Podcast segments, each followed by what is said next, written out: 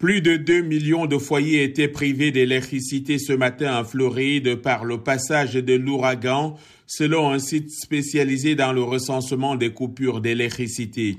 Yann devrait toucher plusieurs millions de personnes en Floride, mais aussi dans les États de la Georgie et de la Caroline du Sud. Environ 2,5 millions de personnes ont reçu un ordre d'évacuation obligatoire dans une douzaine de comtés en Floride et une évacuation volontaire recommandée dans d'autres. Ron DeSantis, gouverneur de la Floride, a affirmé mercredi soir qu'il s'agirait probablement d'un des cinq plus forts ouragans ayant jamais frappé son État. Avec des vents allant jusqu'à 240 km heure, l'ouragan Yann a touché terre hier soir le long de la côte de Cayo Costa dans le sud-ouest.